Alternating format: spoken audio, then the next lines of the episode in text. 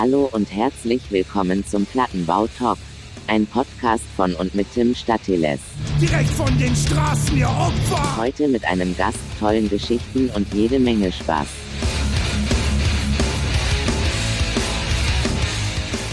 Deine eigene Stimme findet man immer nicht so cool. Ja, ey, ganz ehrlich, mittlerweile, ich, ähm, dadurch, dass ich das jetzt schon ein paar Folgen mache, bin ich irgendwie über diesen, über diesen Punkt bin ich hinaus. Okay, alles klar. Es ging mir aber am Anfang genauso. Es war unerträglich, seine eigene Stimme zu hören. Ähm, gut, Aufnahme läuft. Äh, ich sag noch mal Hallo. Folge Ach du, jetzt bin ich ja wieder richtig schlecht vorbereitet. Nee, 26. Doch, letztes Mal, genau, war Folge 25. Kleines Jubiläum. Wir sind Folge 26. Heute mit Benjamin. Oder sagen wir Benny? Wie, willst, wie, wie machen wir es? Benjamin oder ja, Benny? Nee, Benny klingt cooler. Fresher. Benny klingt cooler. Alles klar. So ein bisschen zeitgemäßer. Ja, ja, Zeitgeist. Genau, Benny ist heute Gast. Benny ist auch eigentlich jemand, korrigier mich, korrigier mich, wenn ich jetzt Quatsch erzähle, aber du bist eigentlich eher jemand, der so ein bisschen hinter den Kulissen steht. Ne? Du bist ähm, Tourmanager von Heaven Shall Burn. Du bist, glaube ich, auch Manager von Heaven Shall Burn. Ist das richtig? Ja, also sagen wir so, das sechste Bandmitglied, was äh, unfähig war, ein Instrument zu spielen. okay. Alles andere klingt zu professionell. Okay. Äh, kommen, wir, kommen wir aber auch noch mal drauf ja. zu sprechen, was da so ein bisschen deine Rolle in dem ganzen Gebilde ist und was, was du da so machst und also was man da überhaupt alles machen muss. Dann bist du, bist du noch bei Empiricon unterwegs? Da bin ich auch noch unterwegs, ja. Genau, das, das machst du auch noch. Ähm, Gibt es noch was? Habe ich irgendwas vergessen? Aktuell, was du so beruflich machst, was man hier erwähnen sollte? Nee, beruflich äh, reicht das. Reicht, oder? Ich wollte gerade sagen. Ja. Ähm, genau, aber vorneweg, wie immer, erstmal kurz die Frage, woher kommst du? Jo, also erstmal vielen Dank für die Einladung. Ähm, ich komme ursprünglich aus dem schönen Karl-Marx-Stadt, mhm. AK Chemnitz, jetzt. Ähm, bin dann aber aus irgendeinem Grund ins Erzgebirge gezogen nach Tschopau. Das kennen vielleicht einige noch von den Motorrädern, MZ. Mhm. So DDR-Kinder.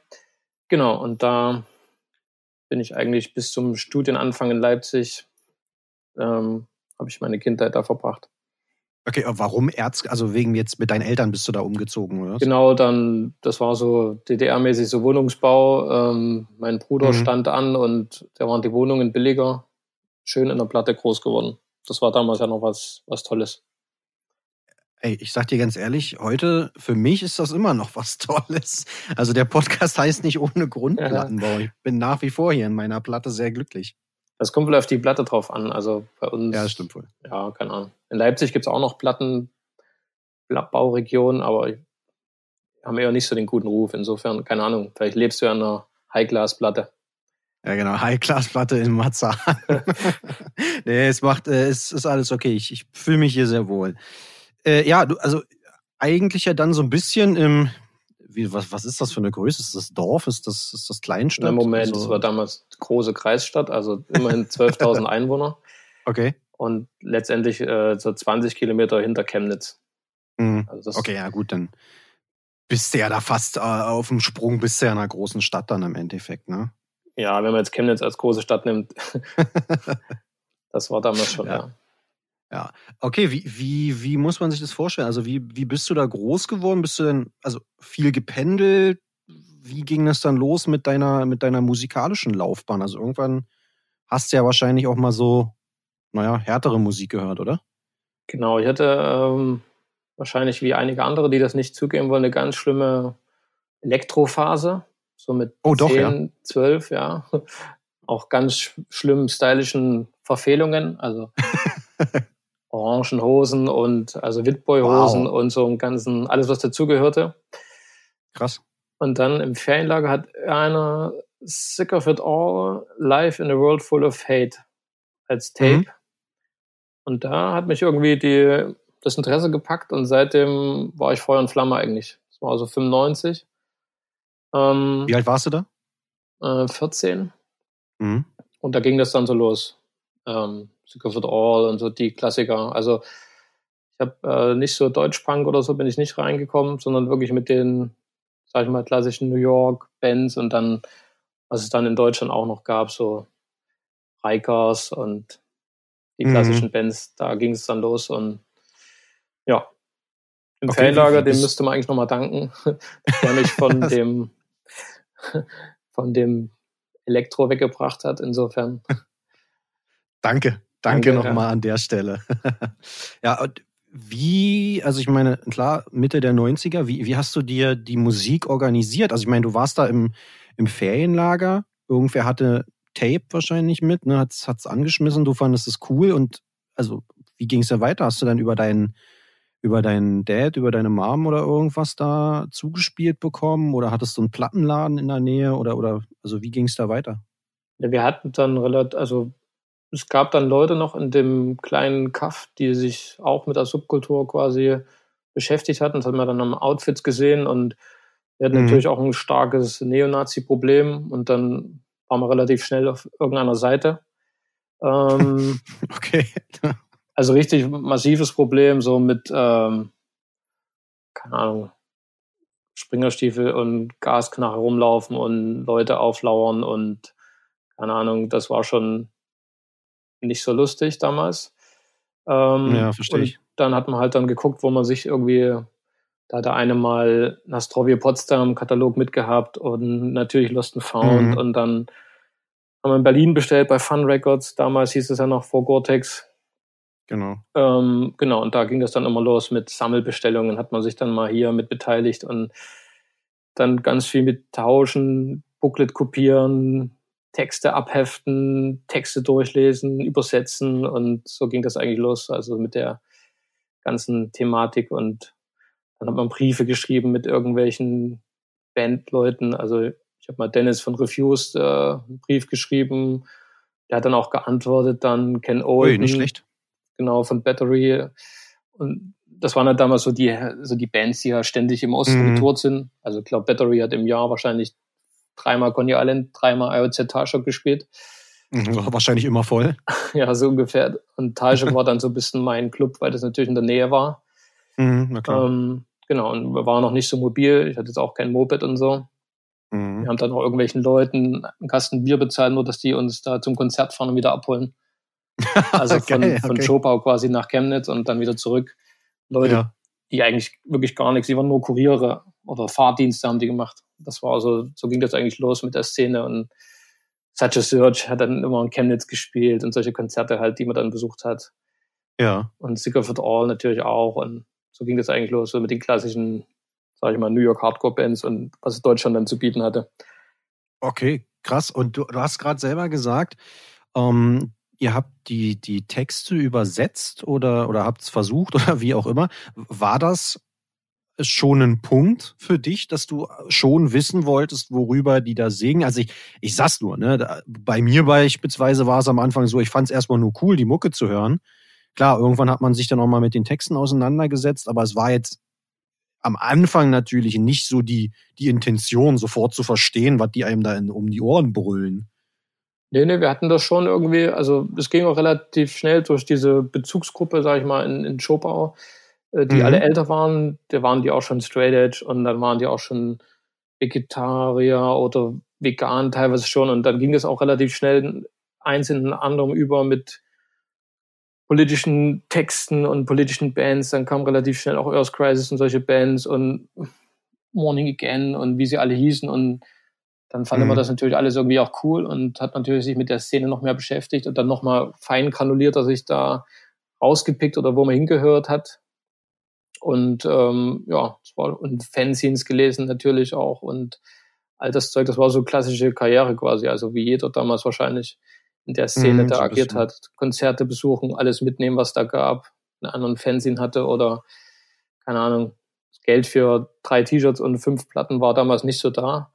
Dann mhm. hat man halt so geguckt, so Flyer mitgenommen und die Band. Und in dem Katalog ist das ausgegeben als der neue Scheiß. Und ja, so war das dann eigentlich. Dann gab es damals ja noch Live Force auch. Die hatten auch immer ja. Distro und dann, keine Ahnung, habe ich wahrscheinlich auch zehnmal Rüdiger gefragt, ey, hier, was ist denn das? Und ist das cool und ist das geil? Und der hat immer gesagt, ja, brauchst du unbedingt. Ganz hart. also als kam, kam dann sowas wie Archangel und, und Day of Suffering und sowas Und da hat er gesagt, ja. hier ganz heißer Scheiß und ultra brutal und vegan alle und straight edge und dann waren natürlich die Augen groß und da das hat man dann, ich. ja, ja, hat man es dann verschlungen und dann das erste. Mal ein Bacon bestellt bei Good Life und lauter solche Sachen. Also es war dann immer eins zu eins so. Ja, cool. Ähm, ging's oder hattet ihr Konzerte bei euch auf dem, auf dem Plattenland auch?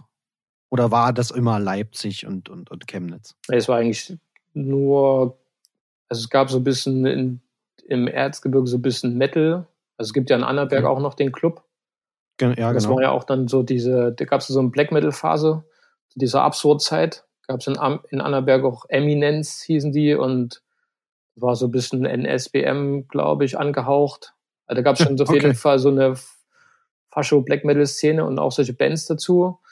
Mhm. Ähm, da gab es immer mal so auch Metal-Konzerte und solches Zeug. Also oder auch so alternatives Zeug, so Insteboctables, also wo jetzt auch Leute von Rammstein, ähm, die waren ja bei Insteboctables und solche Bands gab es schon immer mal, aber mhm. jetzt nichts so, keine Ahnung, Sick of It All hat er nicht gespielt oder Earthquakes auch nicht. Also es war dann immer so Chemnitz, dann sind wir nach Schleiz gefahren oder nach Saalfeld. Ähm, war natürlich für uns dann immer eine halbe Weltreise. Also immer so, keine Ahnung, zwei Stunden, zweieinhalb. Dann bist du irgendwie nachts zurückgekommen. Fanden die Eltern natürlich auch nicht so cool. Ähm, genau, und dann Leipzig natürlich auch. Das waren so die Ausflugsziele.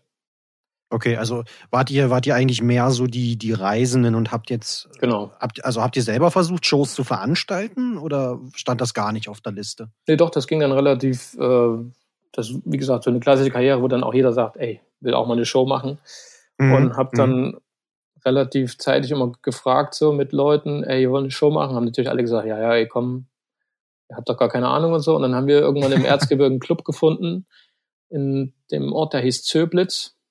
Das okay. ist wirklich tiefstes Erzgebirge. Der Club hieß Kniebreche. Und da habe ich dann okay. mit zwei, drei Leuten ähm, Heaven Shall Burn, Disrespect und äh, quasi meine eigene Band durfte dann da mitspielen. Macht man dann immer so, seine eigene Band pushen, indem man selber mitspielt. Genau, und das war, glaube ich, 99 oder 2000. Und da weiß ich noch, so ein Disrespect Shoutout an Felix, macht man ja so bei Podcasts. Äh, genau. mit, dem, mit dem schönen BMW vorgefahren. Und war ich erstmal so, wow, krass, die Jungs aus Berlin mit der dicken Karre. Die haben's. So. Ja, ja, die haben so einen HSB mit dem abgeranzten VW-Bus. und äh, ja, das war so, das war quasi mein erstes Konzert im Erzgebirge und keine Ahnung, der Club war, glaube ich, 150 Leute haben da reingepasst.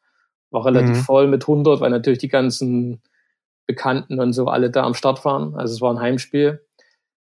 Ja, aber es war, war einfach tiefstes Erzgebirge, also 20 Kilometer nochmal von Chobau weg. Also ich glaube, dieses Back haben auch dreimal überlegt, wo sind wir eigentlich hier oder was machen wir hier und ähm, haben es aber irgendwann geschafft, sind angekommen und ja, und dann habe ich dann nochmal in Chobau ein Heaven Shall Burn Konzert gemacht mit Narziss, glaube ich, war das. Mhm. In dem eigenen Jugendclub, aber da waren die Leute auch, musste die überreden und ja, haben mich ja letztendlich auch abgezockt, glaube ich. Geld habe ich da nicht verdient. Es war einfach nur so, ich will unbedingt ein Konzert machen. Ja. Genau, und das haben wir noch so zwei, drei Konzerte gemacht in dem Club, auch so Katharsis damals. Ähm, und so eine Dresdner Band Mem noch hießen die. Die waren relativ hart, okay. so Metal-Zeug. Da hatten wir noch so, waren wir übelst engagiert, haben eine Ausstellung gemacht wegen Katharsis und haben so dieses Grinding da politisch angehaucht, alles gemacht, mhm. so mit Essen gekocht und keine Ahnung, so ultra engagiert und so ultra motiviert, wie man halt damals so, keine Ahnung. In jungen Jahren. Wie, ja, völlig illusioniert, wie man da halt so war. Keine Ahnung. Das ja. so die Phase. Okay, krass. Und warum jetzt ausgerechnet HSB? Also gab es da einen Grund oder waren ja. es die, die verfügbar waren oder? Nee, die hatte ich, glaube ich, 98 das erste Mal gesehen bei, in Schleiz. Ah, okay. Mhm. Und das war schon irgendwie ist schon hängen geblieben. Also die sind da mit drei Gitarristen auf die Bühne und keine Ahnung, die Großvaterband mit fetten Xen und haben da das Ding runtergerockt. Da hat auch Shortage mitgespielt in Live Force, also auch nochmal eine Berliner Band, Shortage. Ja. Ähm, das war schon sehr einprägsam und dann hatte ich mit dem Sänger so ein bisschen Kontakt und Briefe geschrieben und hier wollen wir mal und dann telefoniert und wird gerne mal eine Show machen und damals war es ja noch nicht so mit brauchst einen Manager oder hier. Die haben dann gesagt, die wollten ja auch immer spielen und dann fanden die die Idee cool und so ging das eigentlich los.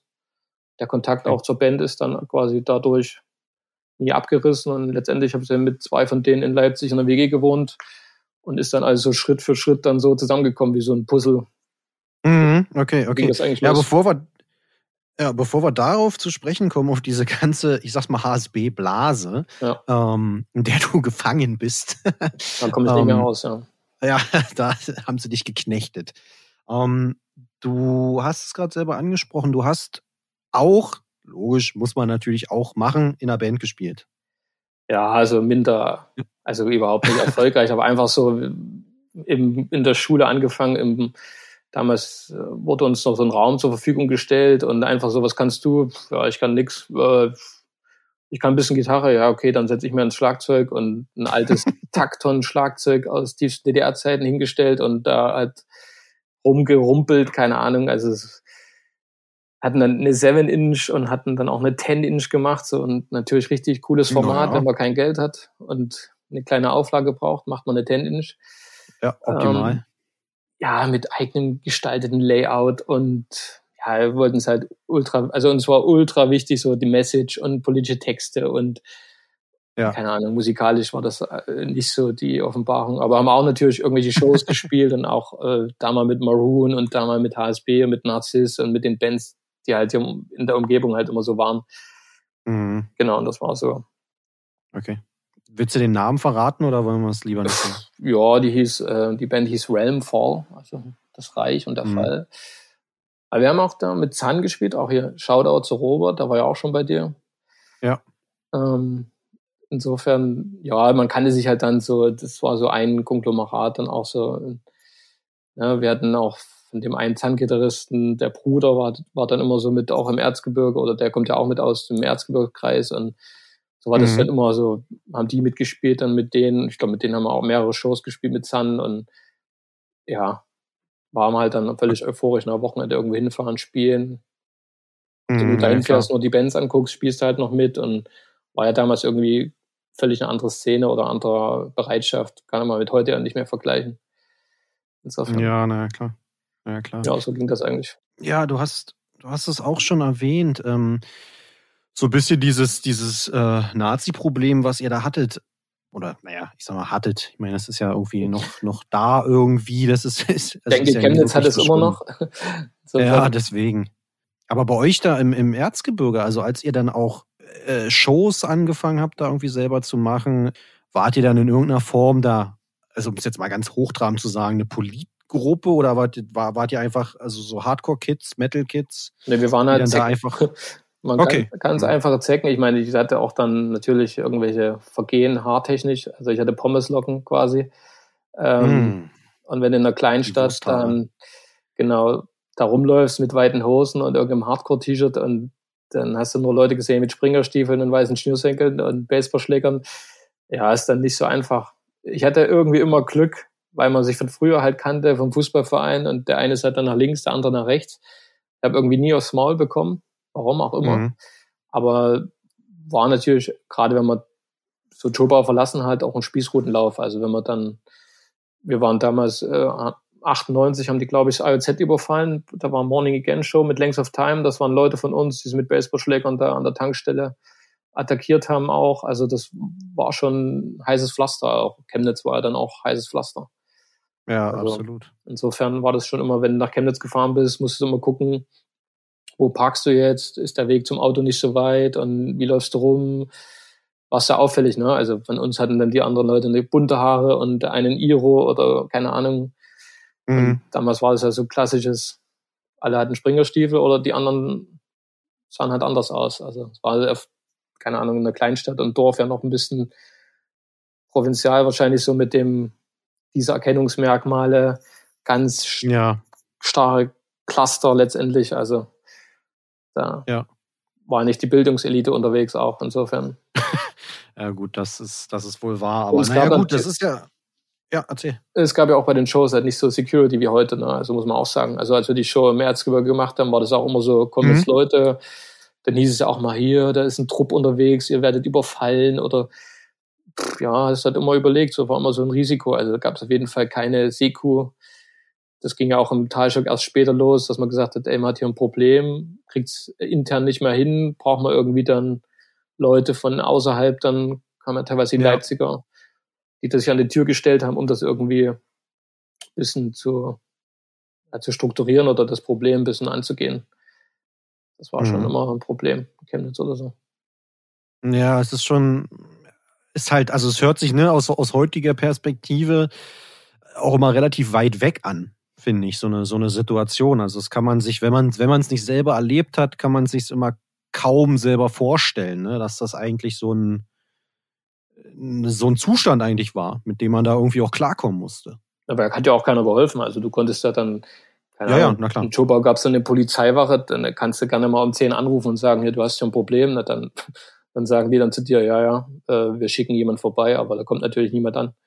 Also mhm. Das äh, musste man dann auch teilweise selbst lösen.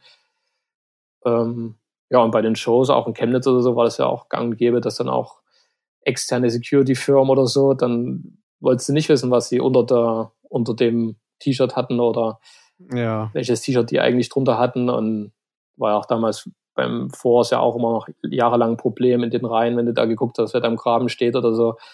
Ja. Das war ja auch die Elite aus Ostdeutschland. Insofern kriegst du ja nicht weg irgendwie. Nee, das, das ist wohl wahr. Aber ja, naja, kann man, ja. Es hat sich ja ein wenig gebessert. Ist nicht, nicht komplett, aber. Ja, ist vielleicht nicht mehr so offensichtlich, aber. Genau. Ja. Genau.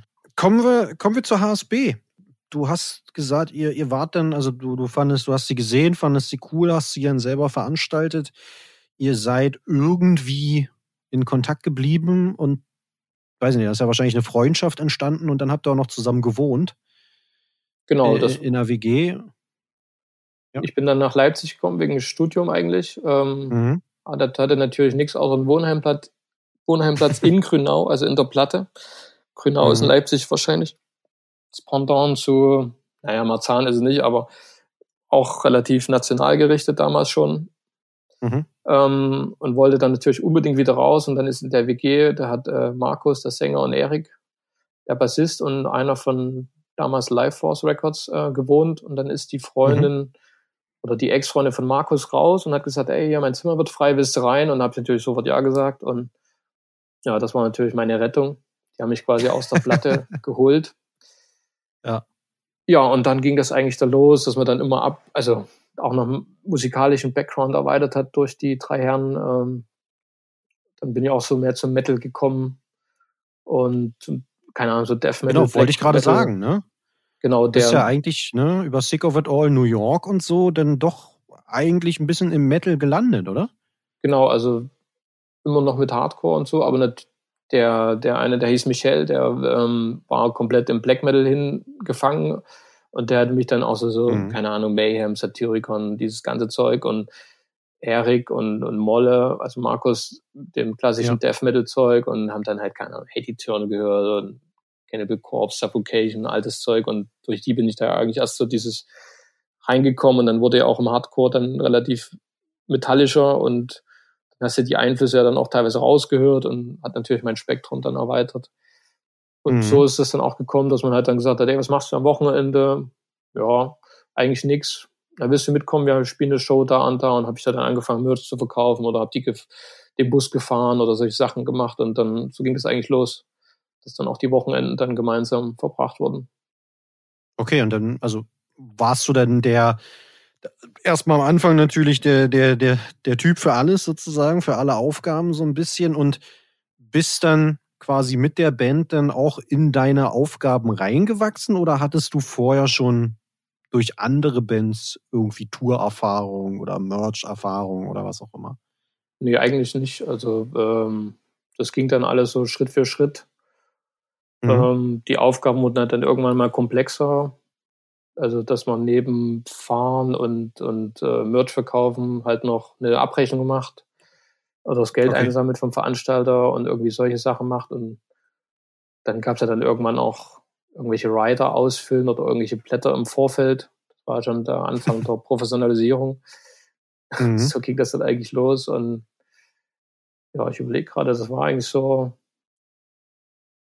so die Zeit. Ich habe dann noch einmal, weil damals hat war ein also guter Kumpel Stefan, der hat dann Live Force übernommen Und da habe ich auch so ein bisschen mitgemacht, so ein bisschen äh, Demos gehört und so ein bisschen, keine Ahnung, so Newcomer rausgehört. Genau, so vorsortiert. Mhm. Ähm, und der hat damals ja Trivium rausgebracht und die waren einmal in Europa für drei Shows und da haben wir die quasi durch Europa gefahren. Also die waren damals ja 13, 14, glaube ich. Da, der eine hat sogar seinen Vater mitgehabt, der Sänger.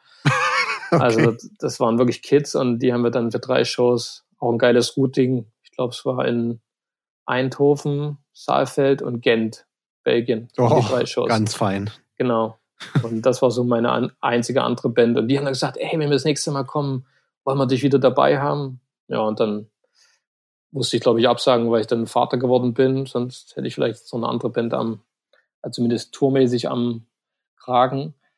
Mhm. Genau, das waren die einzigen. Und dann mit HSB ist halt dann immer weitergegangen und ja, das, so ging das eigentlich okay, dann los. Okay, cool. Und wie, also wann, wann war denn dieser Punkt, dass es denn hieß, ey, pass auf, Benny, mach mal jetzt den Tourmanager?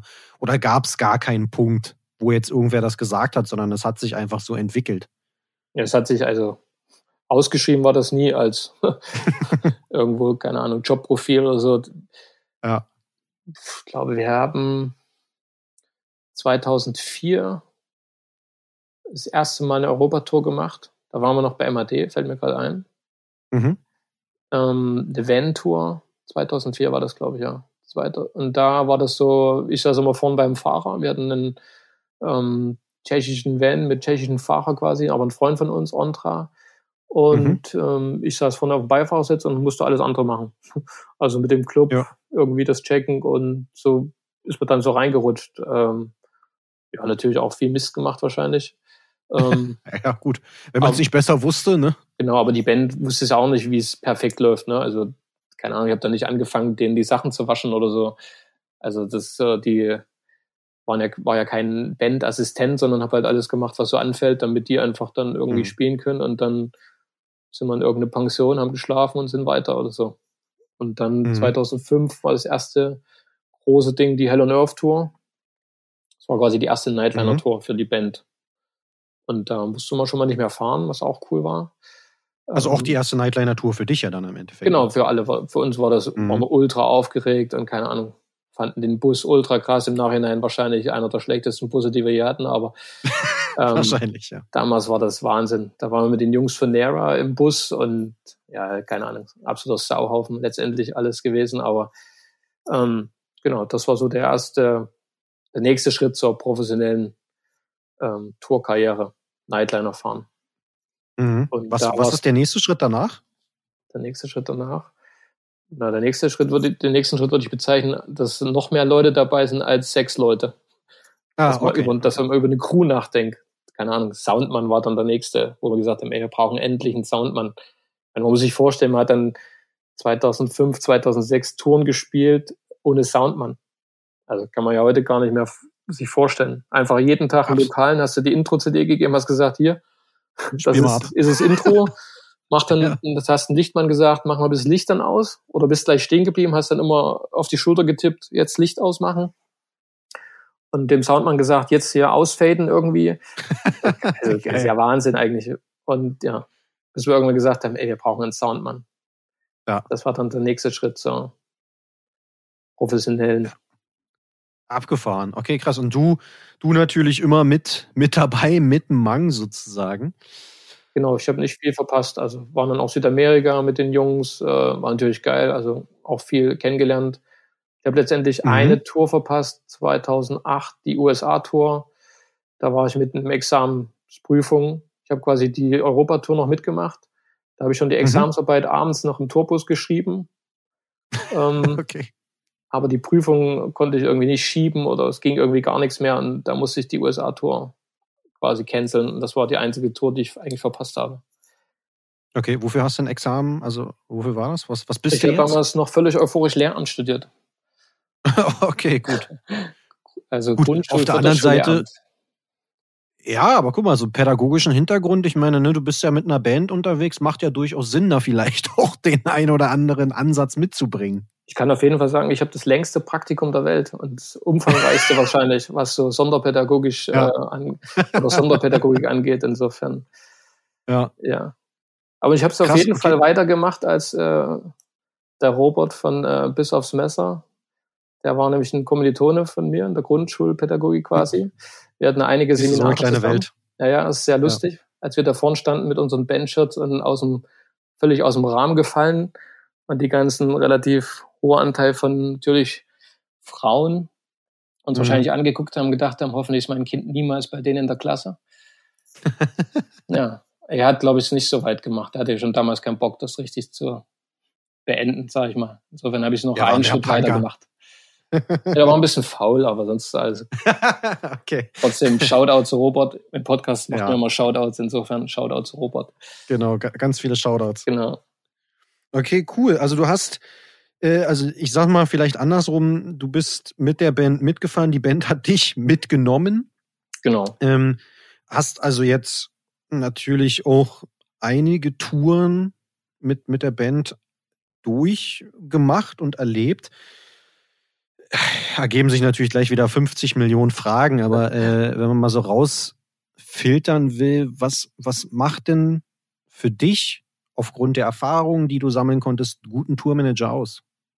Oh, das ist natürlich eine sehr komplexe Frage, weil es ist natürlich immer abhängig, welchen Rahmen die Band tourt, sag ich mal.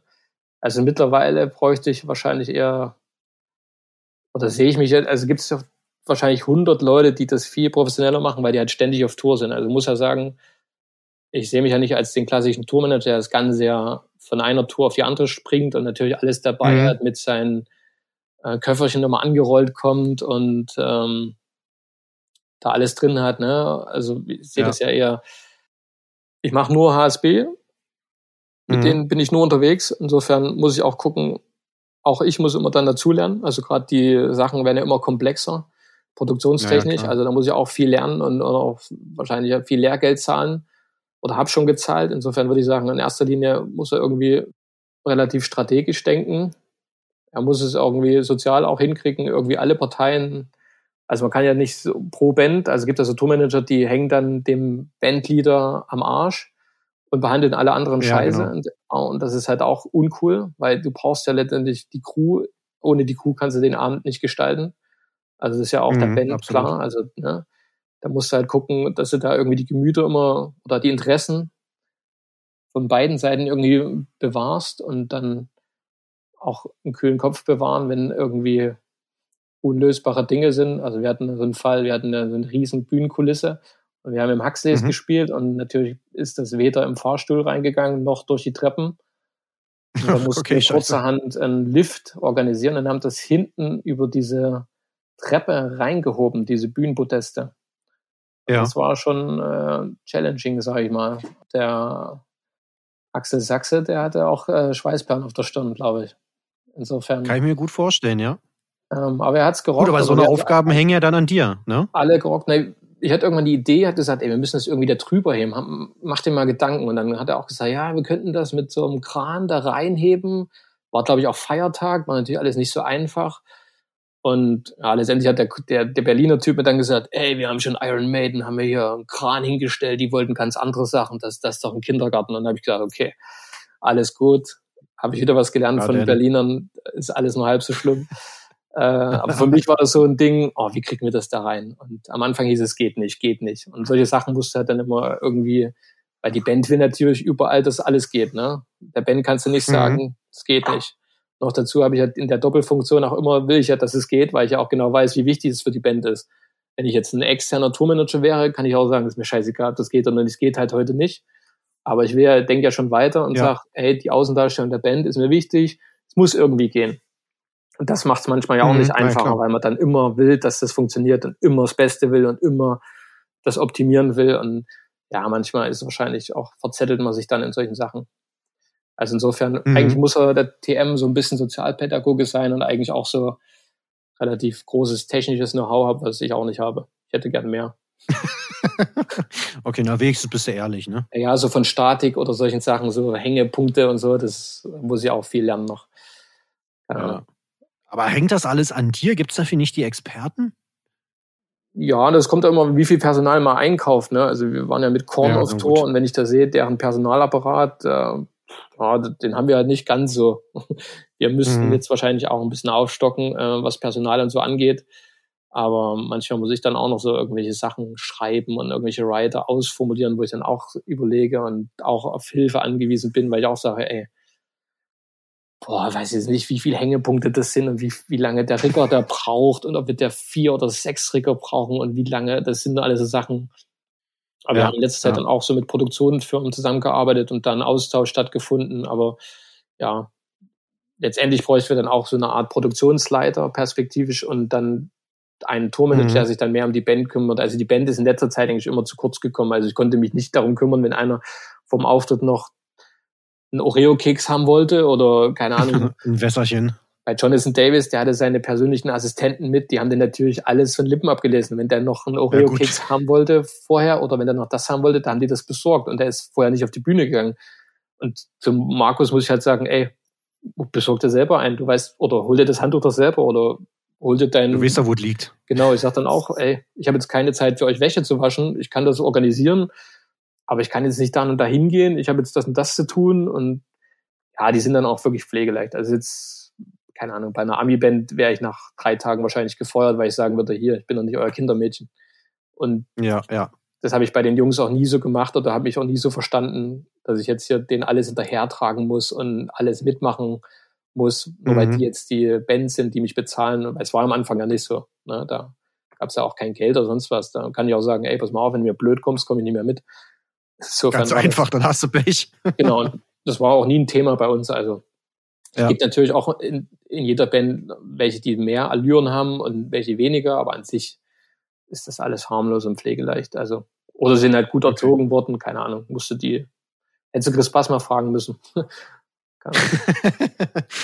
Gibt's oder oder den den Arbeitsaufwand, den du als Tourmanager ja hast, der ist ja ist der kontinuierlich gestiegen oder gab es irgendwann einen Punkt oder keine Ahnung, vielleicht irgendwann eine vielleicht eine Tour, wo du plötzlich also auch so ein bisschen so Reality-Check-mäßig oder was auch immer ähm, mitbekommen hast, oh krass, okay, jetzt jetzt spielen wir doch in einer anderen Liga. Also im positiven Sinne, weißt du? Jetzt sind wir Jetzt ist wir doch größer als vielleicht noch, keine Ahnung, vor einem halben Jahr. Vor einem halben Jahr habe ich irgendwie nur einen Rider ausgefüllt und jetzt muss ich hier plötzlich, keine Ahnung, irgendeine Feuerfontäne auf der Bühne irgendwie äh, einbauen. Ja, also ich glaube, das war 2013 auf der Tour mit Hypocrisy und Dying Fetus schon relativ mhm. komplex, so mit Produktion und ähm, ja, Licht und dann der, das erste Mal, dass der Lichtmann auch sagt, er braucht zwei Systemtechniker, wo ich sage, hä? Licht ist jetzt, also die Lichtposition umfasst jetzt drei Leute. Ja. Äh, wo du schon überlegst hast, okay, jetzt brauchst du einen, einen großen Nightliner. Nur für uns allein quasi, da ging es schon los. Und dann mhm. letztendlich mhm. ging es noch weiter, als der 2014 haben wir die Parker Drive Tour gemacht zusammen. Und da haben wir mhm. in Deutschland ja relativ groß aufgefahren und dann wirklich ein ähm, ging es los mit Truck. Also das erste Mal ein Truck mitgefahren und ähm, externe Crewleute, die dann in Deutschland bei den Shows ähm, PA reingebaut haben und so. Und dann hast du auch schon gemerkt, die Bühnenanweisung ist jetzt, keine Ahnung, nicht mehr drei Seiten, sondern die ist jetzt mhm. 20 Seiten. Und Ey, beim war, Truck muss ich kurz nochmal nachfragen. Jo. Sorry, dass ich dir da ins Wort falle. Ähm, wie, wie, ist, wie lief das mit dem Truck? Also war dann jetzt so klar, okay, wir, wir machen jetzt hier eine fette Produktion, wir bauen hier ein bisschen auf und dann hast du, hast du dann gegoogelt und äh, Truck bei Google eingegeben und hast den Truck rausgesucht oder wie lief das ab? Nee, also wir haben natürlich festgestellt, was wir alles machen wollen. Und dann kam natürlich mhm. die Frage, ey, hier, das geht in keinen Bus mehr rein oder keinen Trailer, weil natürlich auch jede ja. Band 18.000 Kisten Merch mitnehmen wollte, äh, wie das halt so üblich ist. Und keine Ahnung, ging ja schon los bei dem Equipment, ne? Ist ja auch nicht mehr so, dass jeder jetzt mit dem Verstärker, wir sind ja früher losgezogen ohne Cases, ne? Muss man sich ja vorstellen. Gar nicht so lange her, keine Ahnung, wir hatten nicht mehr Cases. Wir haben uns teilweise, die haben uns angeguckt, aha, das ist der Headliner und kommt mit dem Verstärker eingewickelt in der Decke.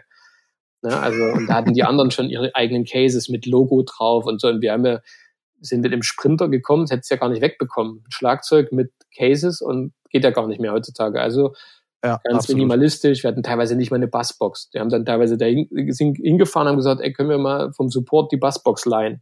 Da haben die natürlich alle geguckt, so wie, äh, okay, dann habe ich gesagt, hier, kriegt zehn Freischirts oder irgendwie. Mhm. Und dann ging das immer los, Cases wurden gebaut und dann wurde sich die Frage gestellt, na, wie transportieren wir das eigentlich alles? Und dann kam dann, na, wir brauchen einen Truck. Also und dann, ja, du kanntest ja schon so von den anderen Festivals oder so, die drei großen Truckfirmen, sind ja meistens immer die gleichen Logos.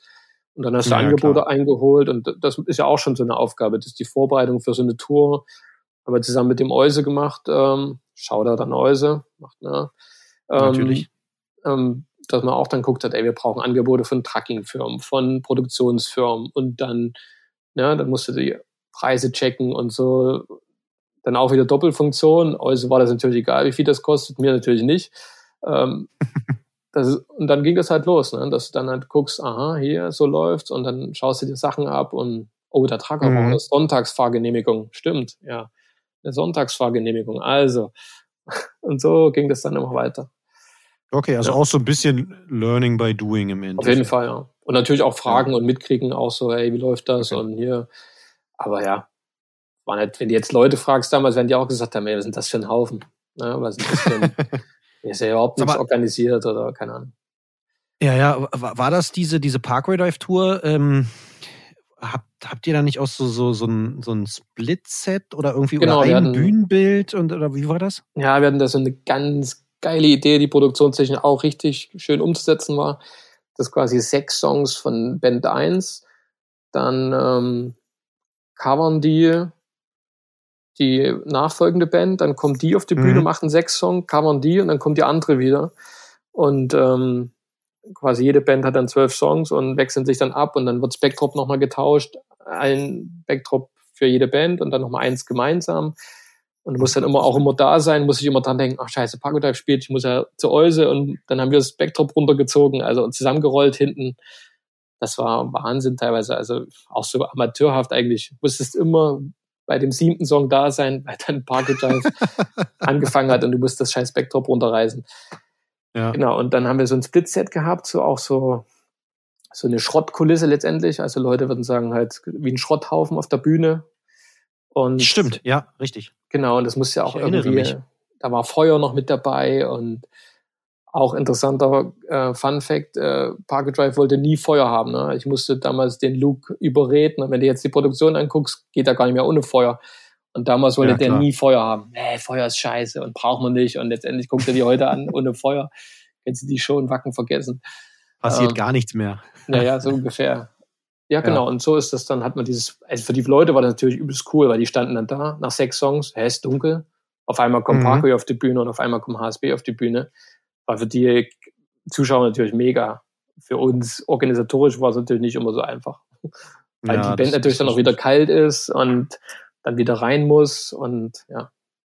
Mhm, ja, verstehe ich. Aber Wann fängst du an, so eine Tour vorzubereiten? Oder heutzutage, gut, jetzt heutzutage ist natürlich schwierig. Ich, mein, aber ich würde gerne mal wieder eine Tour vorbereiten. Nee. Ja, deswegen, ähm, aber so, ich meine, so allgemein gesprochen. Ja, das ist teilweise schon ein halbes Jahr vorher. Muss man okay. ja mittlerweile auch so, den, wenn du so eine Tour im Herbst spielst, musst du ja schon eigentlich mittlerweile ein Jahr vorher einen Bus bestellen und Angebote ja, einholen und so Kleinigkeiten, die Leute blocken. Also gerade wenn mhm. jetzt wieder Corona vorbei ist, sind ja viele Crew-Leute das ganze Jahr unterwegs. Den musst du ja schon quasi jetzt schon Bescheid sagen, ey, wir wollen 2022 die Festivals spielen. Der guckt dir einen Terminplan, kann sein, ist schon voll. Also geht das eigentlich schon relativ mhm. zeitnah los. Eigentlich vieles steht dann schon. Und wir sind natürlich okay. auch immer so Punkrock-mäßig unterwegs, dass die letzten Ideen noch kurz vor knapp umgesetzt werden, weil dann der eine in der Band so dann noch mit der Idee um die Ecke kommt, ah, es wäre geil, wenn da jetzt noch eine Kuh über die Bühne fliegen würde und die würde dann bei dem vier Bassdrum-Takten zerplatzen, irgendwie sowas. Und dann ja. überlegst du das, ja klar, machen wir jetzt noch ganz schnell solche Sachen halt. Insofern okay. ist nie abgeschlossen. Man hat dann mittlerweile auch Produktionstage, wo man das dann probt und alles aufbaut. Das sieht man auch, dass es professioneller geworden ist, weil wir gemerkt haben, wir können nicht mehr einfach am ersten Tag ankommen und die Show spielen, mhm. äh, ohne zu testen alles und so. Bei der Pargo Drive haben wir das, glaube ich, nämlich noch gemacht. War dann auch nicht so toll, der erste Tag. Oh, bei so einer Produktion? Ja, ich bin mir eigentlich ziemlich sicher, dass wir das nicht äh, aufgebaut haben im Vorfeld. Die erste Show war, glaube ich, auch, die erste Deutschland-Show war, glaube ich, Columbia-Halle. Und da, wir waren schon oft. Okay, da war ich. Ach so, siehst du, da sind wir aus Skandinavien ja. gekommen. Wir hatten auf jeden Fall keinen Tag, das zu testen. Also, das Krass. war Sprung ins kalte Wasser. Naja, man hat es nicht gemerkt, also ja, dass genau, was schiefgegangen ist. Eigentlich darfst du es gar nicht überlegen, dass du sowas machst ohne. Ja. Genau, und dann mittlerweile hast du ja dann überlegt, machst du dann hier. Haben dann immer Wiesbaden im Schlachthof äh, angemietet und haben dann so zwei, drei Tage da geprobt und alles mhm. getestet mhm. und die waren da immer sehr kooperativ, da und so ein cooler Laden und ja, so lief ja, das super. eigentlich. Cool. Und ich habe es eingangs mal angeteasert. Du hast es, hast es gleich wieder ein bisschen abgewiegelt, aber du bist nicht nur Tour-Manager, du bist ja auch irgendwie Manager von der Band, oder? Ja, das klingt jetzt immer so, als wäre eine riesen Company und äh, habe ja drei Assistenten und man kennt ja so die ganzen Managementfirmen.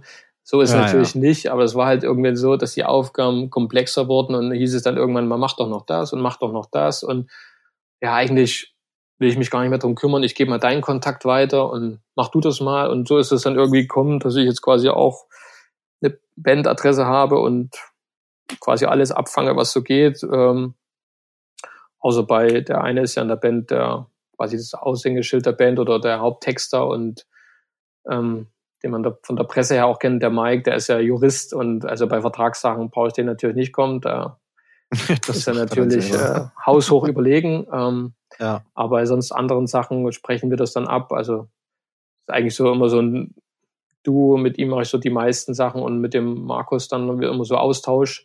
Aber die vertrauen mir dann mittlerweile auch. Die sagen dann auch, ey, du machst das schon und manches mhm. kommt dann gar nicht erst zu denen durch, weil die genau wissen, ist Quatsch oder ich filter das ja. dann schon und ja, so ist das Aber dann eigentlich gekommen.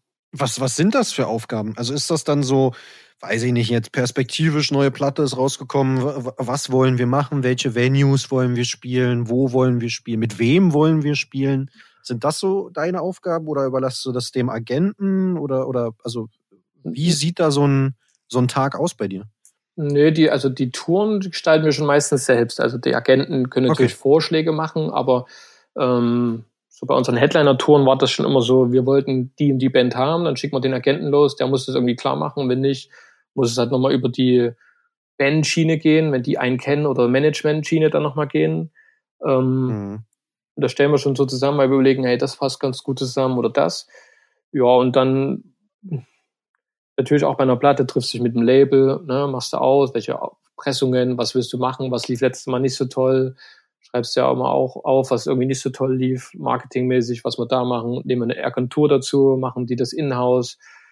Ähm, welche Formate, wir haben ja auch immer so Liebhaberprodukte ne, mit 8000 Seiten Booklet oder in einer Box und dann noch ja. ist das dazu und gerade der Mike hat ja immer sehr viel Kreativität und will das umgesetzt haben und das noch und da muss das noch rein und keine Ahnung, wir hatten jetzt bei der letzten Box ja auch so zum Auspflanzen so Samen und dann so ein Fruchtbeutel, so ein Obstnetz quasi.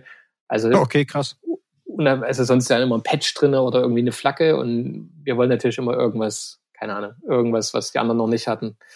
Mhm. Und das natürlich dann muss man irgendwann mal bremsen und sagen, ey, wir haben jetzt Deadline, wir müssen jetzt abgeben, weil sonst würden wir heute noch überlegen, was wir in die Box machen. Ja, klar. Und solche Sachen halt dann auch so ein bisschen von, von oben so ein bisschen koordinieren, Deadlines einhalten, dass die Kreativabteilung sich dann nicht so verzettelt oder so. Mhm, das sind eigentlich klar. so dann die Aufgaben. Und natürlich auch nach wie vor jetzt auch in Corona-Zeit gucken, wo hier und da noch vielleicht ein Euro reinkommt. Mhm, gucken ja, halt da Merchandise. Dann hatten wir letztes Jahr auch die Idee, wir bringen eine Platte selbst raus, machen wir doch mal ein Label. Ähm, Spontan. Ja, das sind auch dann so Sachen, ne? Ja, kannst du mal das machen und dann hängst du auch schon wieder mit drin in, in dem Projekt. Und dann, Obwohl man es gar nicht wollte.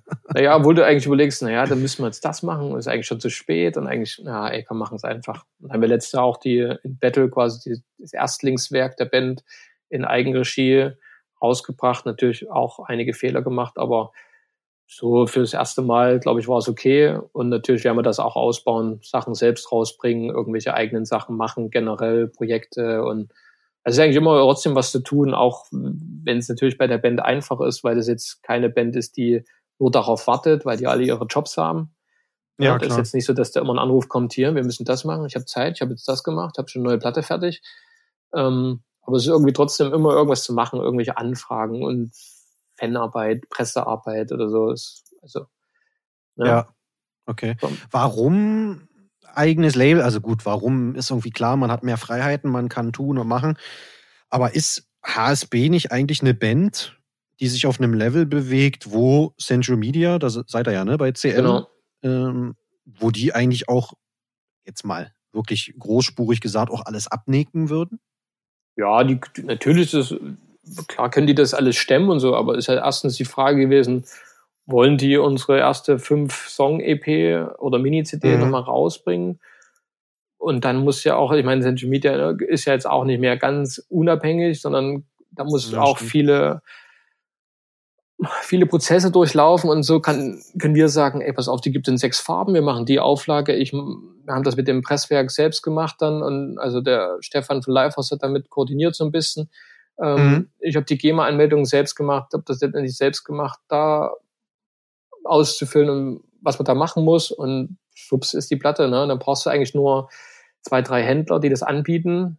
Das Laden ist eh aktuell tot, also eh Online-Handel und ob die jetzt bei Amazon gibt oder nicht, ja, scheiß ja, auf Amazon da. Also. Ja, ja. Und dann gab's die bei, keine Ahnung, EMP, Impericon und ach, Gore-Tex gab's ja auch, die haben gefragt und reicht da dann auch. Und ist jetzt auch keine riesen Auflage und dann war die ausverkauft und gut ist. Ich wollte also, gerade sagen, das geht ja auch weg dann, ne? Genau, also ist jetzt nicht, wäre umständlicher gewesen, das mit Central Media, glaube ich, zu machen und ja, hat dann auch mehr Möglichkeiten, ne? Also das irgendwie schneller alles ja. umzusetzen. Das, äh, naja, und unkomplizierter. Ne? Genau, man macht's genau. halt, man kann die Entscheidungen ja auch selber fällen. Kannst du. Und der Share ist natürlich auch äh, größer, muss man ja auch fairerweise sagen. Also, Logisch, na klar. Ist natürlich auch profitabler, das ist gar keine Frage. Genau. Äh, kannst du schon einen Ausblick geben, was da noch so passiert? Also noch ein paar Re-Releases oder genau, irgendwas Verrücktes auch? Keine Ahnung. Verrücktes, ja ist alles irgendwie verrückt. Nee, aber wir wollen auf jeden Fall äh, die alten Sachen äh, in Eigenregie auf jeden Fall nochmal bringen. Mhm. Ähm, Sander ist so quasi das nächste größere Projekt, die gab es ja noch nie auf Vinyl. CD ist auch schon lange ausverkauft oder gibt's gar nicht mehr, wird nicht mehr gepresst. Da wollen wir auf jeden Fall dranbleiben und dann muss man mal schauen, gibt's ja noch die Splits mit Caliban und auch Splits mit Fall of Serenity. Mal gucken, ob wir die Songs irgendwie, weil die Leute auch immer fragen, ey, wie gibt's denn das? Weil letztendlich damals hat man da 500 oder 1000 gepresst und das war's dann. Ähm, ja, ja, klar. Und jetzt bei eBay irgendwelche Discogs-Preise, dann, dann mache ich es lieber nochmal neu und gebe den Leuten eine normale Chance, irgendwas zu bestellen. Und das ist ja irgendwie auch cooler und bildet ja einen guten, also die Bandgeschichte auch ein bisschen ab. Also ist natürlich jetzt auch nicht so hochglanzmäßig mehr alles, wo man sagt, ja, ist echt heißer Scheiß, sondern manchmal denkt man sich, boah, bringt man das jetzt raus oder nicht? Aber für die Leute ist es eigentlich ganz cool, wo die Band herkommt, wie es früher geklungen Deswegen. hat und so. Das, also. Ja, das, das finde ich auch. Habt ihr eine, irgendwie so eine DVD mal rausgebracht oder immer nur so als Bonus? Ne, wir hatten mal zur ähm, Bildersturm. Da gibt es ja. halt diese kuriose Szene, wo die dann nackt im Wald sitzen. Ja. Ähm, da gab es auf jeden Fall ein DVD. Ähm, und wir hatten ja jetzt äh, diesen Film. Stimmt, ja, ja. Ne? Mhm. Ähm, der war jetzt auch als Bonus der, ähm, der Deluxe-Version quasi mhm. äh, mit dabei. Und ja, ich denke, das ist ja hochwertiger, das war ja auch die Intention des Films, äh, hochwertiger als jede DVD, wo man dann sagt, ey, hier ein paar Backstage-Szenen und drei Künstler sagen noch, wie geil man die Band oder wie geil die Band ist. äh, zerrt die fürs, äh, fürs Mikrofon und vor die Kamera. So ist ja eine richtige Story und man sieht, woher die Band kommt, was sie gemacht haben. Und das war ein sehr umfangreiches Projekt mit dem Ingo Schmoll zusammen über ein ja. Jahr da begleitet und na, wie die Streicher da aufgenommen wurden. Und das sind ja alle so Sachen, ist glaube ich ja abgerundeter als so diese Standard- Bonus-DVD, die es da dazu gibt. Also da ist schon ja, der kreative Anspruch schon relativ hoch und man will dann auch den Leuten was ordentliches bieten und geben und nicht so, natürlich haben wir keine Ahnung, wie viele Festivalshows hätten wir an Audioqualität und könnten das draufhauen. Aber ja, ganz ehrlich, wer guckten sich an Heaven Shall Burn beim Summer Breeze äh, 90 Minuten? Da denke ich mir immer so, ja, keine Ahnung, ist ein bisschen lasch. Man kann das als Bonus-Content irgendwann mal zupacken, aber so als reine DVD Weiß nicht, ob okay. das noch zeitgemäß ist, heutzutage in den schnelllebigen Medien da 90 Minuten sich nee. hinzusetzen. Deswegen, das war jetzt, ne, also darauf zielte das so ein bisschen ab, ob das, weil, weil ja da nicht mehr so relativ, also klar, logisch, jetzt äh, kommt eh nicht so viel raus, aber so allgemein so an, an, an Live-DVDs, was auch immer, also Platten kommen ja in Massen raus, ne, von verschiedensten ja. Bands. Aber das ist irgendwie so ein, so ein Thema, das, das ist jetzt gar nicht mehr so irgendwie, also wird gar nicht so fokussiert, habe ich das Gefühl. Deswegen äh, finde ich es ganz interessant, dass du das auch so sagst, dass das vielleicht auch gar nicht mehr zeitgemäß ist und dass man da vielleicht eher mit so einem Film auch eine ganz andere äh, Richtung einschlägt, weißt du, um den Leuten doch was ganz anderes bieten zu können. Ich denke schon, dass das, also wir haben ja auch dann so Kino, waren ja bei Kinopremieren oder überhaupt bei Kinovorstellungen mhm. dann persönlich da und hatte das Gespräch mit den Leuten auch. Und die haben halt das, die Doku Mein grünes Herz in dunklen Zeiten ja schon auch da gefeiert, weil es eben halt so alles mal gezeigt hat, ne? Studio und private mhm. Einblicke und würde ja bei einer Live-DVD, keine Ahnung, der, keine Ahnung, Bruce Dickinson zeigt ja nicht, wie er zu Hause lebt. Es sei denn, es ist eine MTV-Serie oder keine Ahnung. ähm, und bei den anderen Live-DVDs finde ich halt immer lasch, weil das ja dann immer im Studio fünfmal poliert ist und dann äh, ist es keine Live-DVD mehr, sondern einfach nur die Spuren von den Songs und äh, ein paar Live-Bilder. Also ist ja mhm. dieses, mhm. dieser Anspruch Live-DVD ist ja auch schon völlig Banane mittlerweile. Also weil jeder geht da fünfmal drüber, weil ja niemand will, dass er Verspieler zeigt und so. Ähm, ja, das stimmt. Das wird ja dann alles poliert. Ja, verliert dann so ein bisschen den Charme. Früher war das schon, also ich habe mir auch noch damals DVDs gekauft keine Ahnung, Earth Crisis DVD oder Trustkill hatte damals DVDs, die hat man sich dann angeguckt mhm. und die Bands und fand es ja cool, weil man hast ja fette Shows montags und da ist sowas passiert, aber heute Festivalshow, keine Ahnung, vor 50.000 Leuten spielst, da siehst du ja nur die Hände hoch und ein bisschen Singalong. die Bands spielen ja auch keine Clubshows mehr, aber du wirklich sagen kannst, ey, hier eine DVD wäre richtig geil. Also so, das wie früher halt so, so ein bisschen so Revival-mäßig macht ja keiner mehr so richtig. Wild. Ja, genau so. Ja.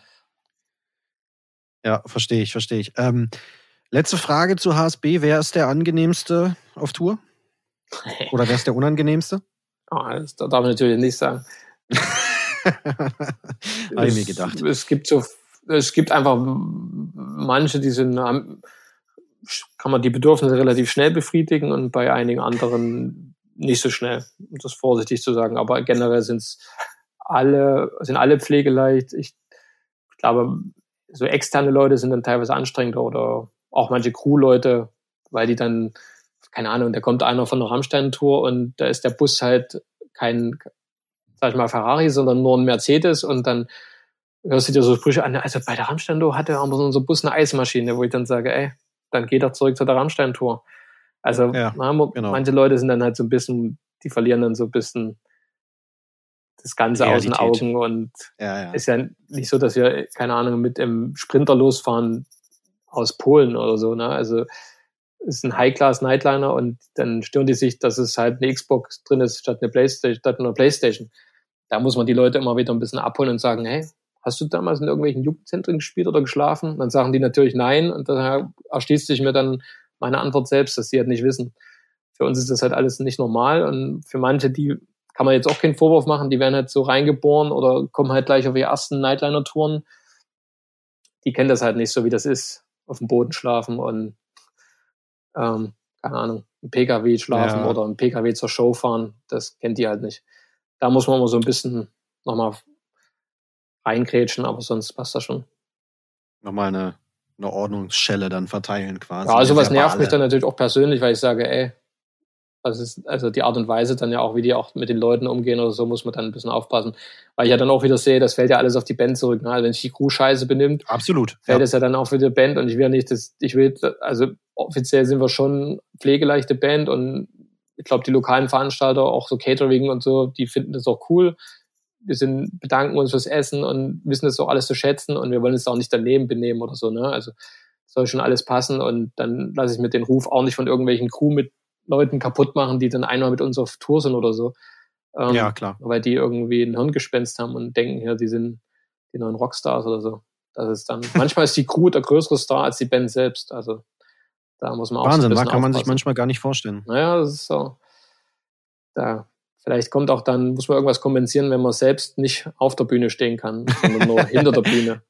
Ja, ist ein, ist ein schöner Ansatz auf jeden Fall. Ja, verstehe ich. Ähm, weg von der Band.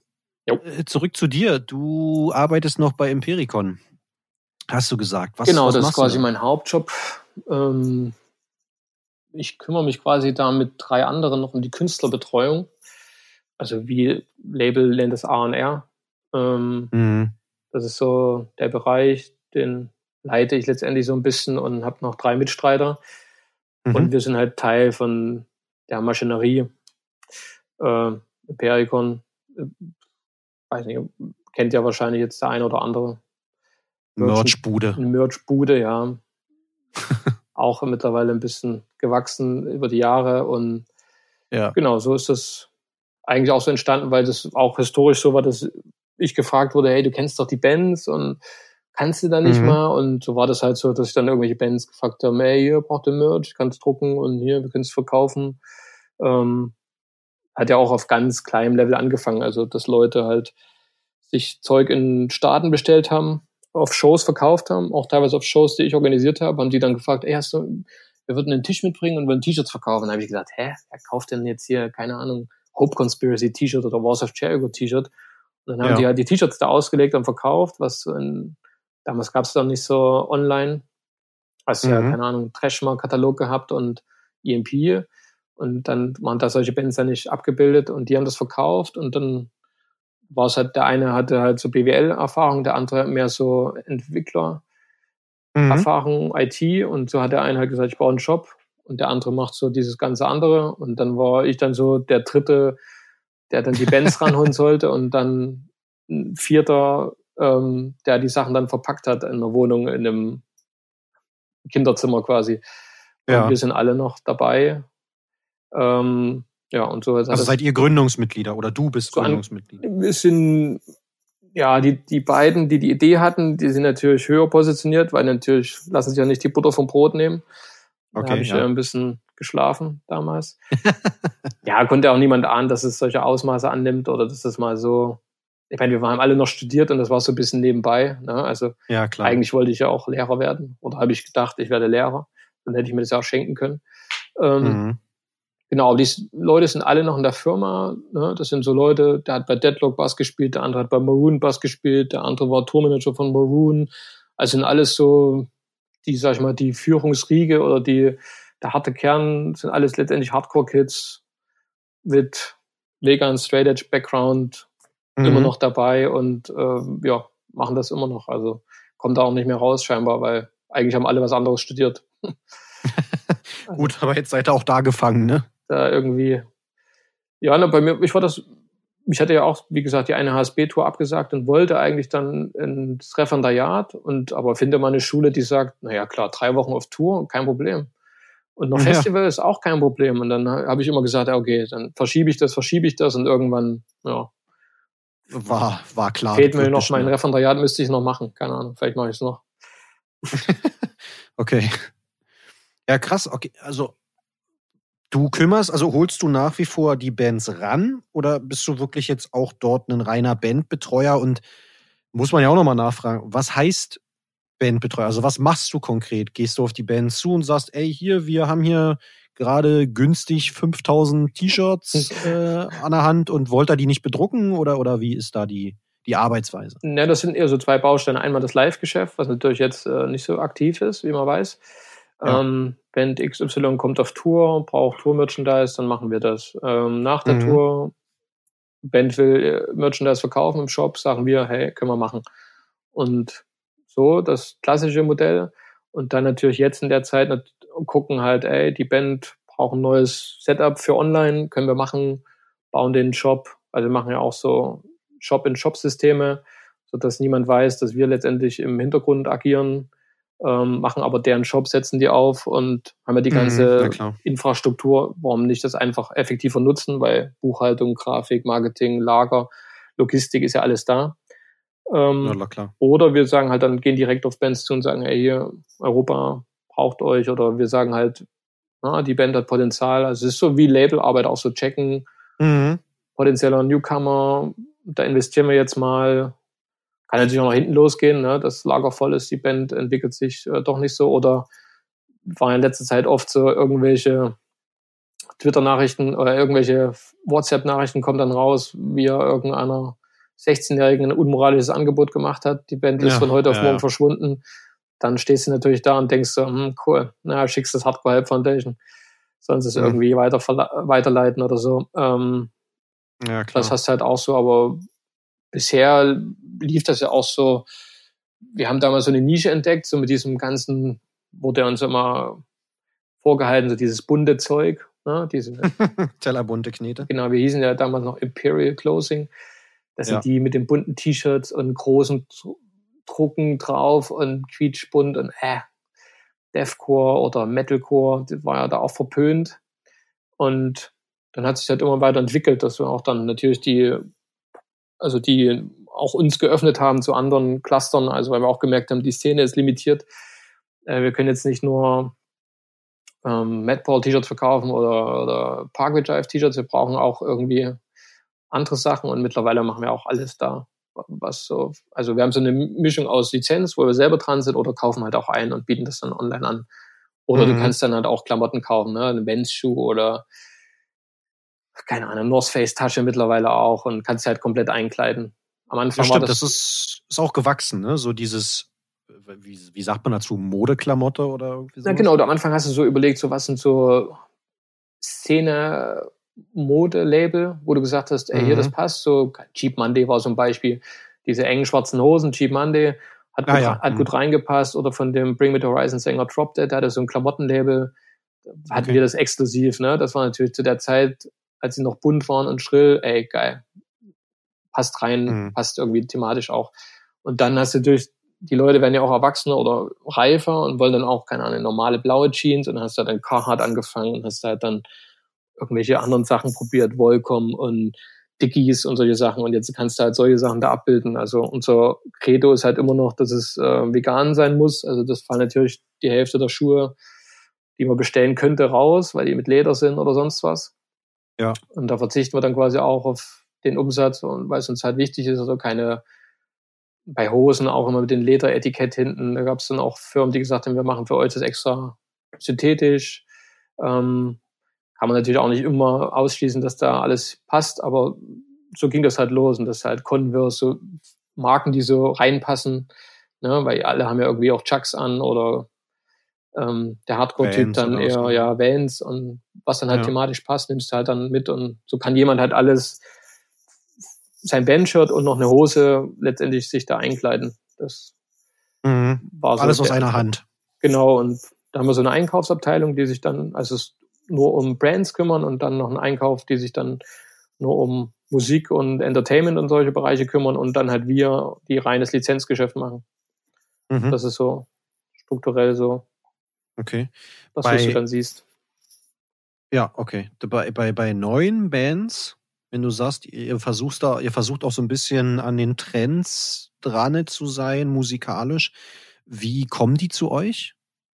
Also diese Trends, wie, wie, wie erfahrt ihr von denen? Also sitzt du da jetzt auch aktiv, keine Ahnung, Facebook, Bandcamp, Spotify und guckst dir da Klicks und, und äh, Zahlen an oder fliegt dir das irgendwie zu oder, oder wie läuft das? Also wir, kommen schon, also wir sind ja alle noch trotzdem sehr musikaffin, also und mhm. ständig auch nicht am Puls der Zeit. Also ich kenne mich natürlich jetzt nicht im japanischen Grindcore aus oder irgendwelchen solchen Sachen. Ähm, aber so, wo wir sagen, passt rein und dann hast du natürlich jetzt auch einfache Key Facts mit Spotify und ähm, Facebook oder jetzt mittlerweile eher Instagram, so Kernzahlen, mhm. wo du sagen kannst, ey, mit denen kannst du arbeiten. Dann hast du ja auch so Tools, Google Trends, kannst du gucken und dann hast du ja Tour-Announcements, siehst du, was die für Clubs spielen. Ähm, dann kannst du im Idealfall Verkaufszahlen rausfinden von Labels. Also man ist ja auch mittlerweile gut vernetzt, sodass du dann wirklich sagen kannst, ey, hier, da ist was im Köcheln oder ey, hier, das ist wirklich jetzt so kompletter Underground.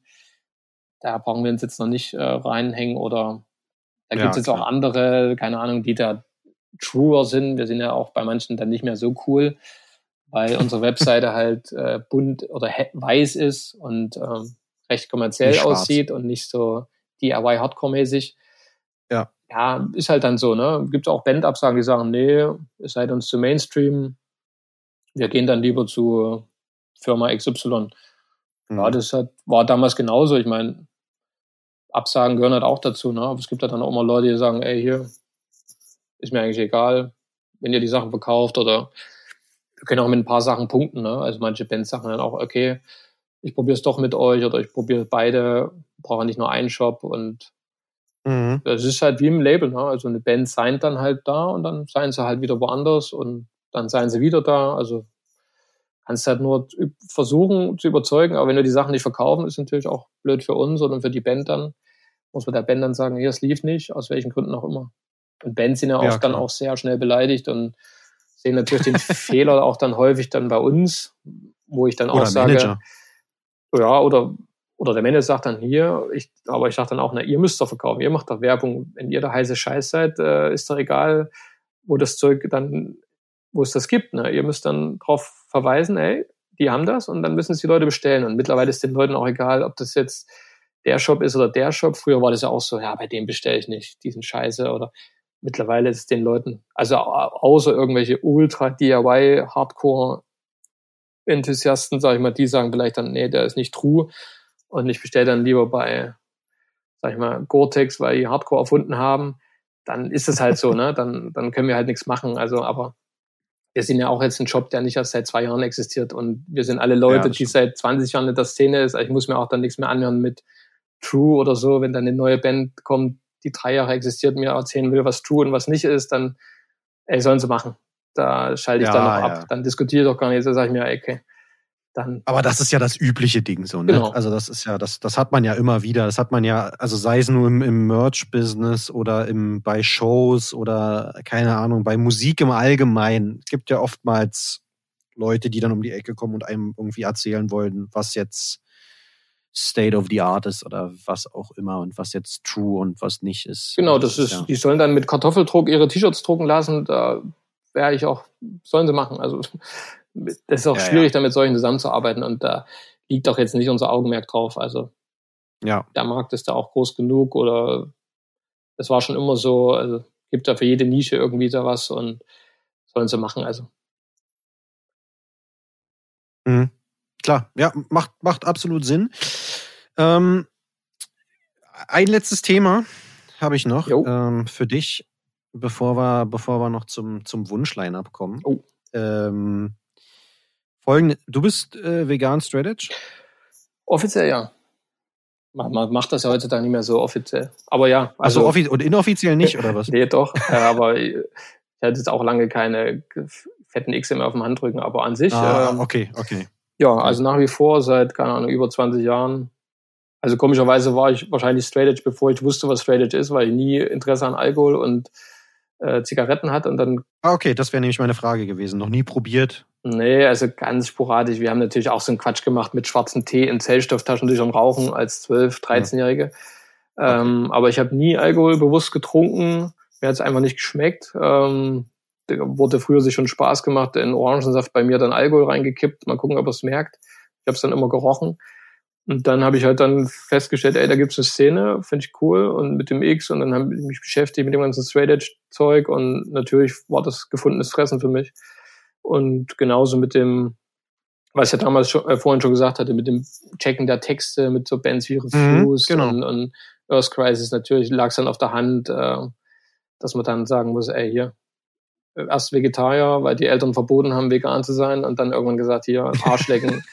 äh, ich mach's jetzt. Ist meine Gesundheit und ich weiß noch, wie meine ja. Mutter mich zur AOK geschleppt hat und zur Ernährungsberaterin und die hat mir dann irgendwas erzählt, wie wichtig doch die Milch ist und da habe ich dann abgeschaltet und habe gesagt, hier, danke fürs Gespräch und ähm, ja. genau und dann war man ja voll drin in dieser Szene, auch so mit Tierrechts ähm, Flyer, Tierrechtsmagazine verteilen auf Shows. Ich hatte immer so Infostand dann gemacht und das mhm. war schon so auch, ja, es war halt so diese politische Hardcore-Phase, sag ich mal, in der Richtung.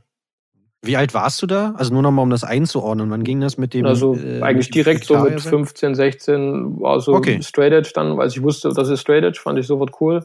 Und dann Vegetarier, glaube ich, auch so 15 und dann vegan 17. Ja, und jetzt, keine Ahnung, bin jetzt auch schon 40. Mhm. Und dann kannst du ausrechnen, also schon länger. Einiges, einiges an Jahren. Der Hochzeit der Tartex-Aufstriche. Also. Was ist heute äh, für dich als, als langjähriger Veganer? Gibt's gibt's heute noch Sachen, wo du sagst, wow, okay, die überraschen dich jetzt, also so neue Produkte? Oder ist es mittlerweile ist halt, was da ist und das ist Nee, das ist schon, also finde auch immer, wenn man in Berlin ist, ist das äh, immer eine kulinarische Reise, weil dann macht man die App an und auf einmal gehen 18.000 ähm, Möglichkeiten an, wo man essen kann mhm. und also gerade so was so Donuts angeht, war das lange Zeit. Wir sind manchmal nur zum Essen nach Berlin gefahren, muss man sich ja überlegen. Also nur um, keine Ahnung, bisschen noch mal in Gore-Tex gegangen und aber an sich hauptsächlich Essen. Also ja. war es dann, keine Ahnung, Yellow Sunshine und wie sie alle hießen. Und ja. dann war es wieder mal Jahre später, dann war jetzt gar nicht mehr so der heiße Scheiß, aber damals war das irgendwie cool. Ähm, gibt schon immer noch Sachen, wo ich sage, ey, das ist echt, also zum Beispiel ist wahrscheinlich politisch nicht korrekt, aber es gibt so ein Ben Jerry's Eis vegan Cookie, heißt das Cookie Dough oder irgendwie, also es ist unfassbar. Ja, ja. Also da hätte ich, glaube ich, mir früher die Hand abgehackt dafür. Also wenn jemand gesagt hätte, dass es Ben Jerry Eis vegan gibt, da, also gerade was so süße Sachen angeht, bin ich auch relativ anfällig. Ähm, das ist schon, okay. es gibt jetzt auch in Leipzig so einen Royal Donut Laden. Mhm. Und der hat auch Fantasy-Zeug, also da muss ich sagen, Wahnsinn. Also hätte mir das mal vor Jahren jemand gesagt, dass sowas, dass du einfach in die Innenstadt gehst und dir einen veganen Donut holst, der drei Etagen groß ist, das schon, das schon erfreut mich schon. Oder auch im Ausland so, in Staaten oder so war das natürlich Schlaraffenland. Ja, na klar. Bist du Whole Foods reingegangen und hast gedacht, ja. 50 Dollar ausgegeben und hast gedacht, boah, krasser Scheiß. Also. Das, Wonderland. Ja, das war damals schon so. Ja, da kann man Krass. immer noch begeistern. Was nicht so, okay. keine Ahnung, Käse wird nach wie vor ein Problem sein. Ich glaube, es gibt keinen coolen veganen Käse. Also so okay. rein Hartkäse. Mhm. Das ist, glaube ich, so ein Ding, was nie funktionieren wird, aber ja, das sind ja Luxusprobleme heutzutage. Ja, ich wollte gerade sagen. Also, das ist ja, ist ja für dich wahrscheinlich auch, wenn du schon so lange vegan bist, ist das ja wahrscheinlich auch überhaupt gar kein Thema, oder? Also nee, das jetzt, also ein Ersatzprodukt suchst, das ist ja eher so für Leute, die, die, weiß ich nicht, Fleisch essen, Milchprodukte oder was auch immer und dann ins Vegane oder Vegetarische umschwenken, oder gut, vegetarisch, man kannst ja Käse, aber dann ins Vegane umschwenken, dass die irgendwie noch so, ja, also, also richtig, nach Ersatzprodukten suchen. So ne? richtig Käse kannst du als Vegetarier auch nicht essen mit dem Lab, wenn man es ganz streng nimmt. Deswegen hm. ist das äh, Vegetarier ist eigentlich auch halbgare Scheiße. Wenn du es ganz streng nimmst. so, so ein ne? halbes Ding. Naja, das ist so, wenn die Leute sagen, ich bin Vegetarier, ja, cool. Ähm, das Lab kommt dann nicht freiwillig von der Kuh, ne? Die sagt dann nicht, hier, nimm mein Lab und lass mich weiterleben. Also das ist so, weil es ja Teil dann der Industrie und äh, ist eigentlich, keine Ahnung. Der eine der Band sagt immer, Vegetarier sind eigentlich die schlimmeren Menschen.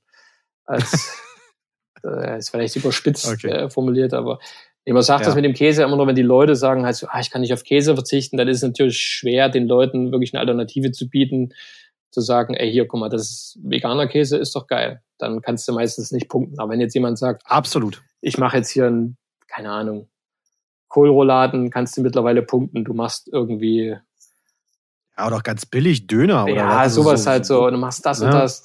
Mittlerweile merken die Leute und ich mache das auch zu Hause. Also ich schreibe ja auch nicht immer vegan auf die Verpackung, sondern mache dann irgendein Essen und keiner merkt, dass es dann vegan ist und schmeckt trotzdem.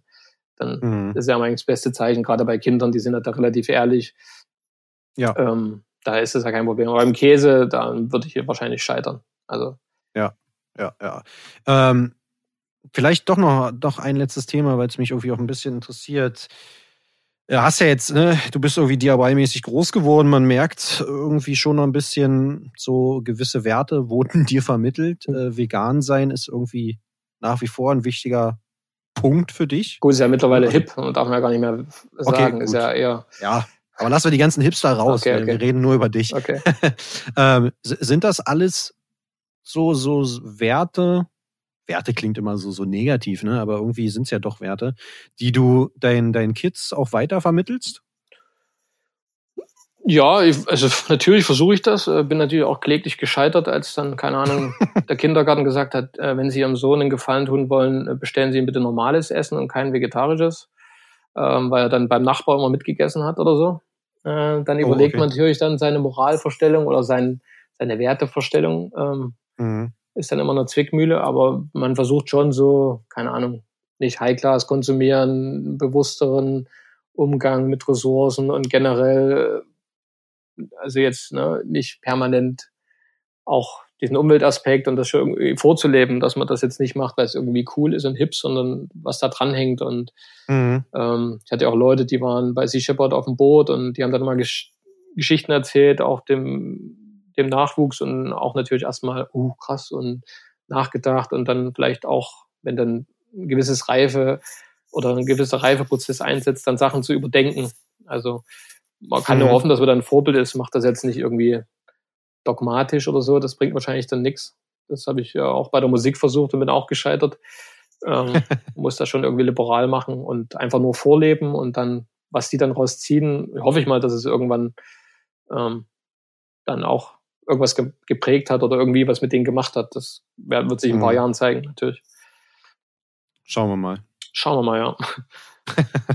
okay, gut dann zum Abschluss, entweder oder streichen wir heute wieder auch raus. Es äh, hat sich keiner beklagt beim letzten Mal, dass es nicht dabei war. Aber das Wunschline-up, das ist äh, nach wie vor der Dauerbrenner, jedenfalls bei mir. Ah. Du hattest ja gesagt, du hast die eine oder andere Folge dir auch mal angehört. Du weißt also, worum es geht. Ja. Drei, vier Bands äh, im, im Club deiner Wahl. Ja. Ich bin gespannt, ob jetzt quasi das Who's Who der ostdeutschen Metalcore-Szene aufspielt, aber sag mal an, wo, wo, wo spielen die Bands? Ja, das ist natürlich, entweder macht er zu Antworten, weil man so ganz cool sein will und sagt dann, boah, der kennt sich so richtig aus. Also müsste jetzt. Da bist du doch drüber, da stehst du da drüber. Müsste ich jetzt sagen, Bad Brains würde ich gern sehen wollen, Black Flag und keine Ahnung. Ähm, also Club, äh, ja, ist natürlich auch schwierig als Zuschauer würde ich wahrscheinlich eher sowas nehmen wie in Brüssel, das AB, mhm. weil man das okay. so mit so Empore hat, also dass dann die Leute stehen da so auf Balkonen auf zwei Reihen und das ist eigentlich mhm. ganz geil. So, wenn man auf der Bühne steht, guckt man halt dann links, rechts hoch, wie so ein, ähm, wie bei den Gladiatoren so ein bisschen, Kolosseum-mäßig, finde ich eigentlich ganz okay. cool. Sonst würde ich wahrscheinlich sagen, ey, CBGB wäre ich gern mal gewesen. Hätte ich mir gerne mal eine Show angucken, okay. wahrscheinlich, wenn es der schrecklichste Laden der Welt gewesen ist. So vom ja, Erzählung. So hört man. Ja, das ist, also keine Ahnung, klanglich ist AB auch ganz cool. Deswegen würde ich sagen, jetzt sowas, oder Palladium in Köln ist auch ein cooler Laden vom Zuschaueraspekt her. Deswegen würde ich vielleicht auf so einen Laden gehen. Ja. Und ähm, wie viele Bands sind Wunschline ab? Drei, vier. Okay. So irgendwie in der Drehe. Müssen die leben? Nee. Nee, nee, das so. ist alles dir überlassen. Unendlich viel Geld, du tote Bands. Viel Geld. Naja, muss man ja immer bedenken, nicht? Dann würde ich jetzt einen Ausreißer nennen. Ich würde gerne Portishead mal sehen in einem Club. Okay. Ich glaube, ich habe die noch im Festival gesehen. Aber Festival ist immer dann nicht so toll bei solchen Bands. Mhm. Fände ich ganz interessant. Beastie Boys hätte ich gern mal gesehen.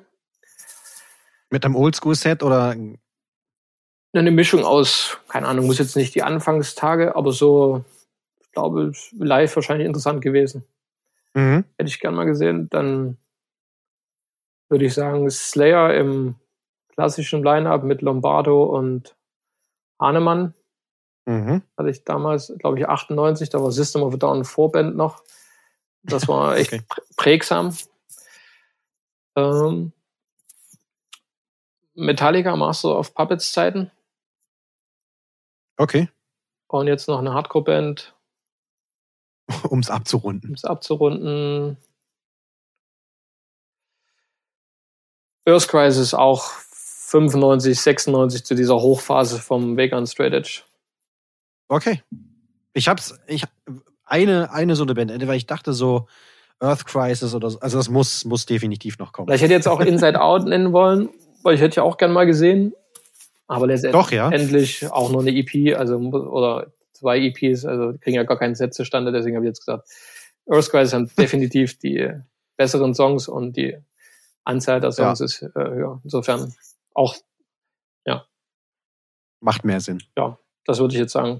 Liest sich doch relativ ja, ausgeglichen. Also damit, also damit bist du ja, da hast ja heutzutage Metallica, Slayer, alles dabei. Also damit verlierst du ja absolut gar keine Szenepunkte. Ah, du musst aber dann wirklich dann die Zeiten in Klammern, ne? Also okay. Slayer ist dann nur, keine Ahnung, so 90er und Metallica hat dann 80er Set. Ja.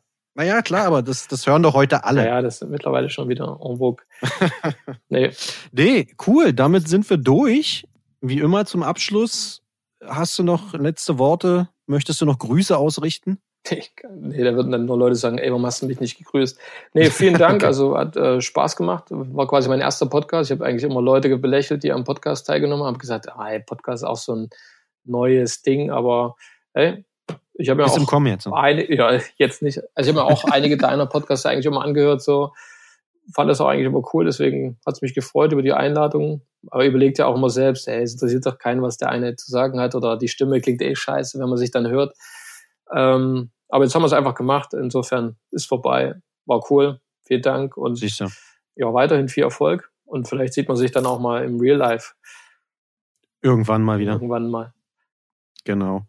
Nee, super. Dann auch ich äh, bedanke mich bei dir. Ähm, an dieser Stelle auch nochmal natürlich, wie es sich gehört, ein kleines Shoutout an äh, Chris Bass, der hier nochmal ein bisschen Druck gemacht hat.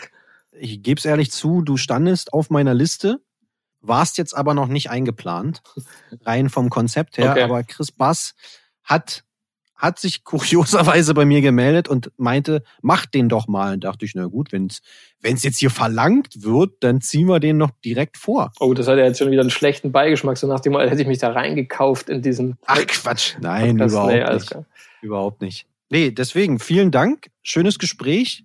Bis zum nächsten Mal.